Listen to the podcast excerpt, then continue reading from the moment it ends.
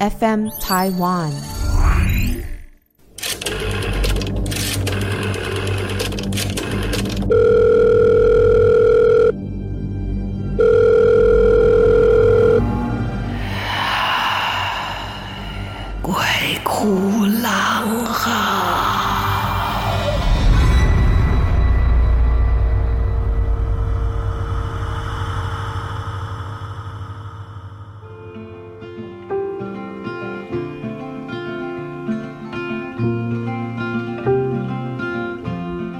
欢迎大家来到鬼哭狼嚎，我是狼祖云。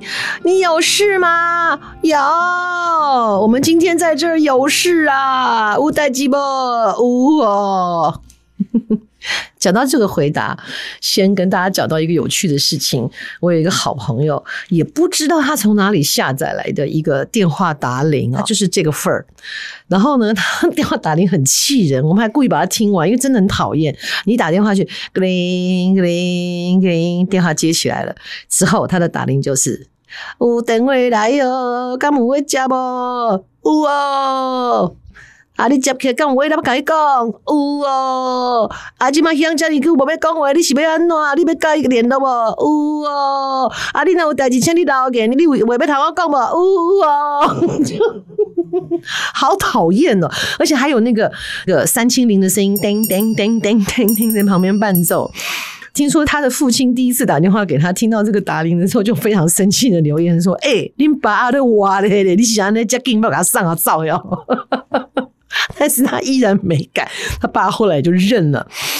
好，就是刚好讲到这个屋哦，很好玩哈。那我我自己很喜欢学习台语，就是因为我觉得台语有某一种活泼跳脱的生命力啊。你有一些语言用国语讲，它还不见得能够那么尽兴。你懂我讲的那个尽兴吗？就像人家说，哎，你你这人是有眼无珠哈，你你这个人呢搞不清楚状况，好像都难以去接近像台语说“你搞北吧”这句话一讲就觉得哦，真的。那所有的意义都出来，而且不用多解释啊！有妖音哦，诶，对，你就是知道那个意思哦。那客语也有，你看按吹歌拿一样，那个很多用国语没有办法，你可能要用类似的话去解释，但是就没有那个很实锤的那个感觉，就是你会觉得啊，对，就这意思啦，哈。好，那今天要讲什么呢？今天我们来谈谈多元。哇，你会觉得哇，多元！天哪，一个老掉牙的梗，好。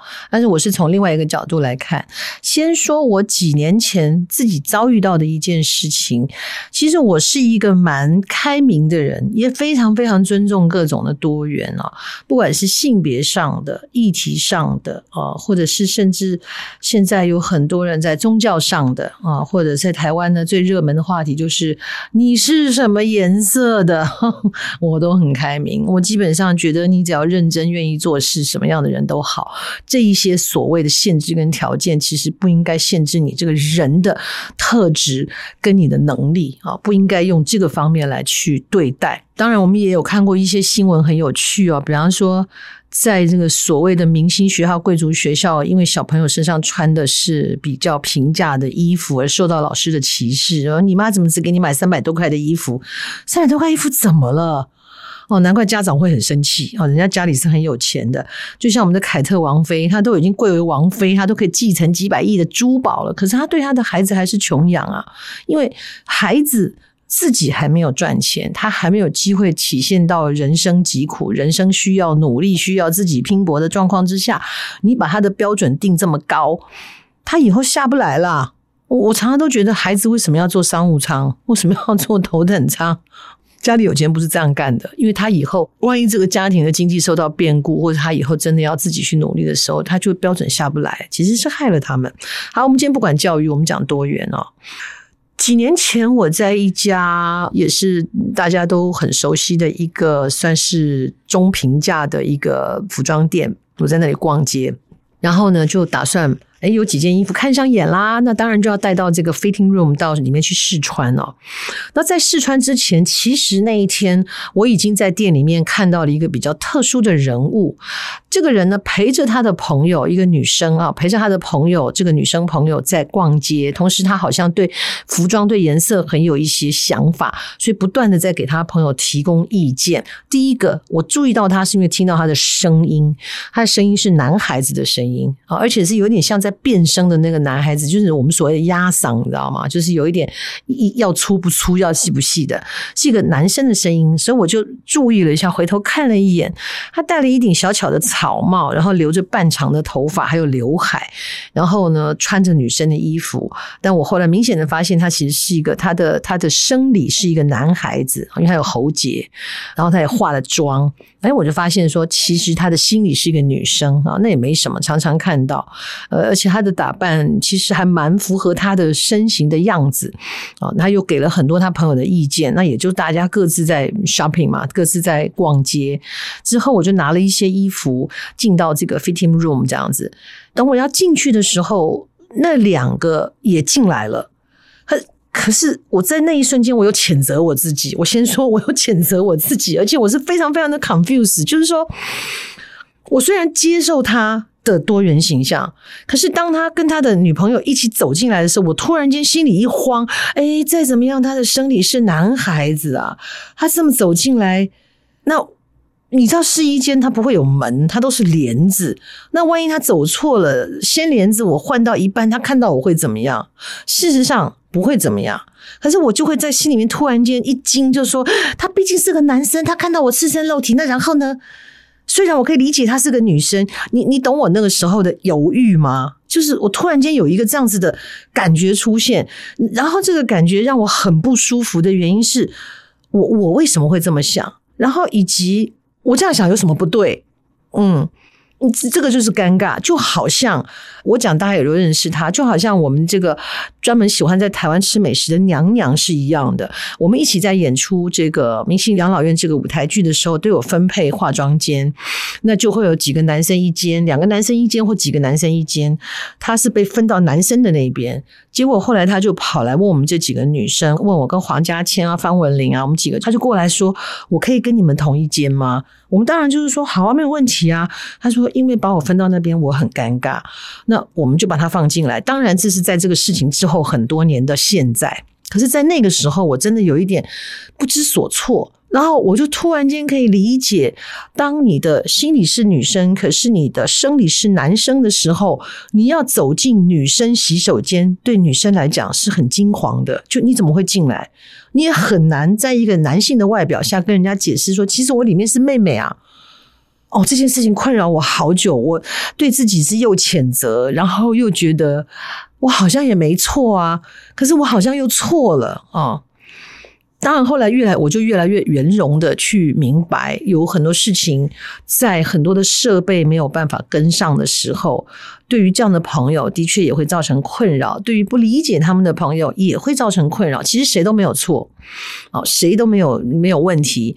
那一直到最近，为什么会想要提这个话题？是因为前一阵子魔法阿嬷，我们就到了台北表演艺术中心哈去演出的时候，然后到了后台进了这个书画画间的时候，我就发现，哎，我们三楼的书画休息室是有几间性别友善厕所。我其实当下看到的时候，我眼睛是热的，我就觉得哎呀，好棒哦！在艺术领域呢，总是会比较容易能够接受这样的情形啊，接受每一个人的不同，接受每一个人的特质，接受每一个人的需求。那有了这个性别友善的这个洗手间以后，我想刚刚我想到的那一些的不适，或者是质疑，或者是。不知所措，应该都被解决了。所以，当我看到他这一个性别友善洗手间的时候，我非常非常非常的感动，而且我非常非常的开心。那好像也应该要推广它，不只是在表演艺术场地发现，可能其他地方我没有发现，但是这是我第一次看到，我觉得非常非常的感动。那是不是也应该要把这样的观念要推广出去，以后在呃试衣间是不是我们也会有一个友善哦，性别友善的试衣间哦？所以是不管你是什么样的人啊，都可以，不管你的外表内在是什么，都可以有一个让你比较自在，让不了解这种情况的人也比较自在的方式啊。这就是一种互相的尊重，我很喜欢这个感觉，所以这这一点我我要替台北表演艺术中心大。大的拍手啊，有有这样的一个设计，我个人真的非常非常的喜欢。虽然经过这么多年呢，对于那个在更衣室里面遇到一个他的生理是男生、心理是女生这样的一个顾客跟进女生更衣室换衣服这件事情，我当时产生了有一些质疑的反应，我还是觉得很愧对人家。呃，但是我想我们都一起在努力这件事，多元本来就是这么回事啊。我还记得我在很年轻的时候，那时候台湾讲到同志这个话题还是很隐晦的，还是觉得是不正常的，很多家庭是无法接受。我就看到有一篇文章是一个投稿，我非常非常感动。那个时候我好像才高中大学，你看多久以前了？不要去算，你知道很久就好了。好好，那个都查得到哈，不用再算。好。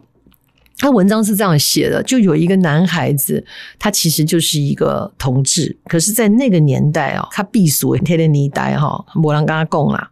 最糟糕的是，他父亲还是一个教会的牧师，这是几乎不能接受的。而他父亲又是一个德高望重的，在那一区里面是非常德高望重的一个牧师。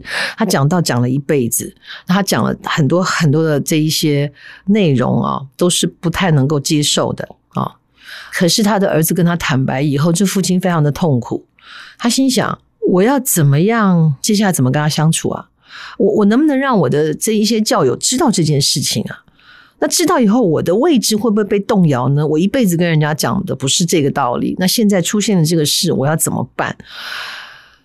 然后他跟他儿子长谈的时候，也跟他发过脾气，但是他儿子没有办法，他天性就是如此。那我觉得这个故事到最后最令我感动的地方是。这个父亲因为爱，他跟上帝做了很多祷告。那本来这一些宗教，不管是基督教、佛教，任何的教里面的中心思想讲到的都是爱。既然爱是存在的，那应该要接纳所有的跟爱相关的包容。所以这个父亲后来选择。接纳他的孩子，而且同时跟他的教友坦诚他的儿子是同志的事实。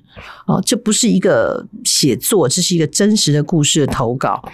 我其实，在当时就蛮震撼的，就哇，这个父子都好有勇气，尤其这个父亲所付出的这个大爱，很令人感动，非常非常令人感动。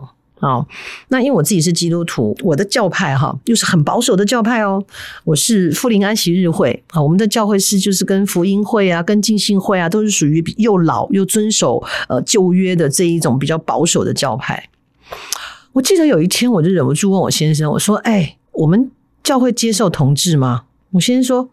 我们教会从来就没有反对过，哇，我很惊讶诶，因为我都觉得他们应该是老古板。他说没有，我们没有明着鼓励，但是我们从来没有反对，所以他说。在美国，我们的教会里面有很多就是那种 couple 啊，同志的夫妻啊，一起上教堂啊。我们教会从来都没有对他们有任何的歧视，也没有反对。那我自己也因为这件事情，我也觉得很感动。当然，现在有一些基督教的朋友，你可能会觉得说，你怎么可以接受这种事情？如果我们真的认真读圣经的话，圣经其实没有说你一定要怎样，诶。他只是希望你能够结合成为一个基督化的家庭，能够生子多如橄榄树哈，那不行，生子多如橄榄树养不起哈。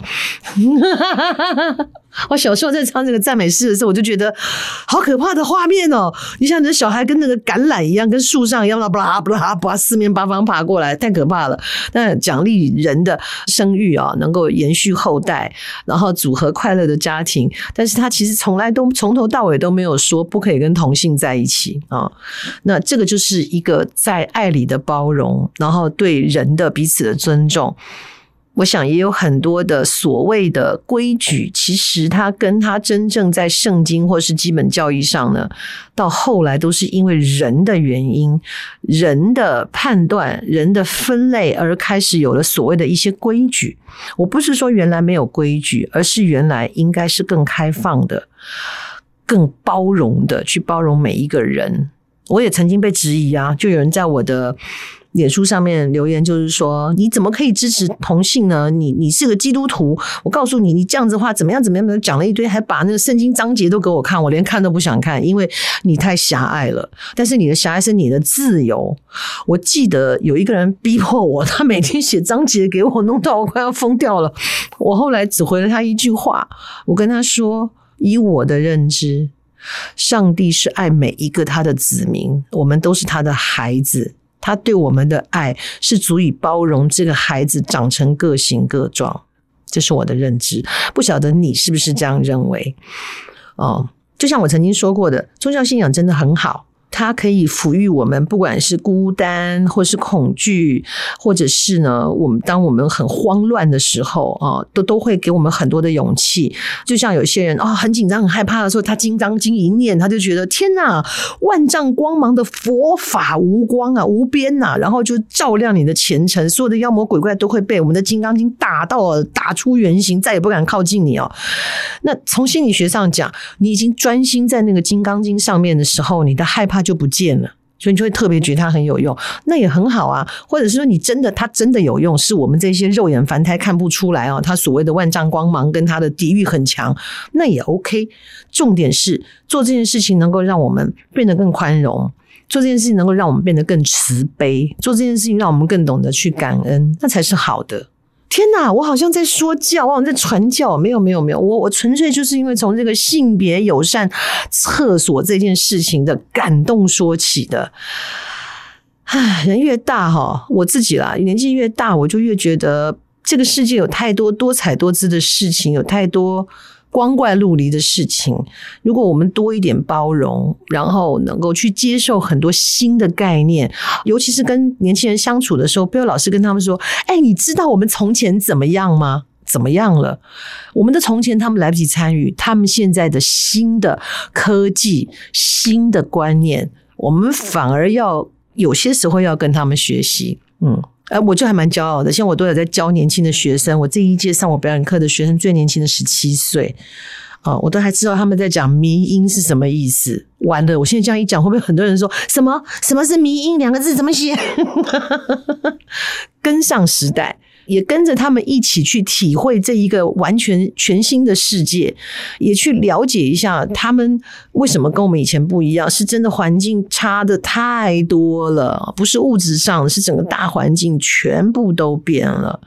所以我常常会开玩笑啊，这贾伯斯这么早被上帝收回去是有原因的，因为他一个人的作为把世界整个都翻了天了，再让他把多一点的秘密说出来，不知道这个世界还能不能承受。哈哈哈哈哈 好嘞，今天跟大家聊到这边，就是从一个呃性别友善厕所开始提起，我觉得很感动。不知道你有什么样的想法？我们是不是能够在更多的地方也能够发现像这样子多元、包容、充满爱的环境，给所有不一样的人，我们一起。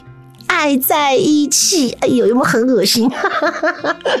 好啦，我们就在这个欢乐而恶心的状况之下，我们跟大家说再见喽。鬼哭狼嚎，下次再见，记得给我们评分哦，拜。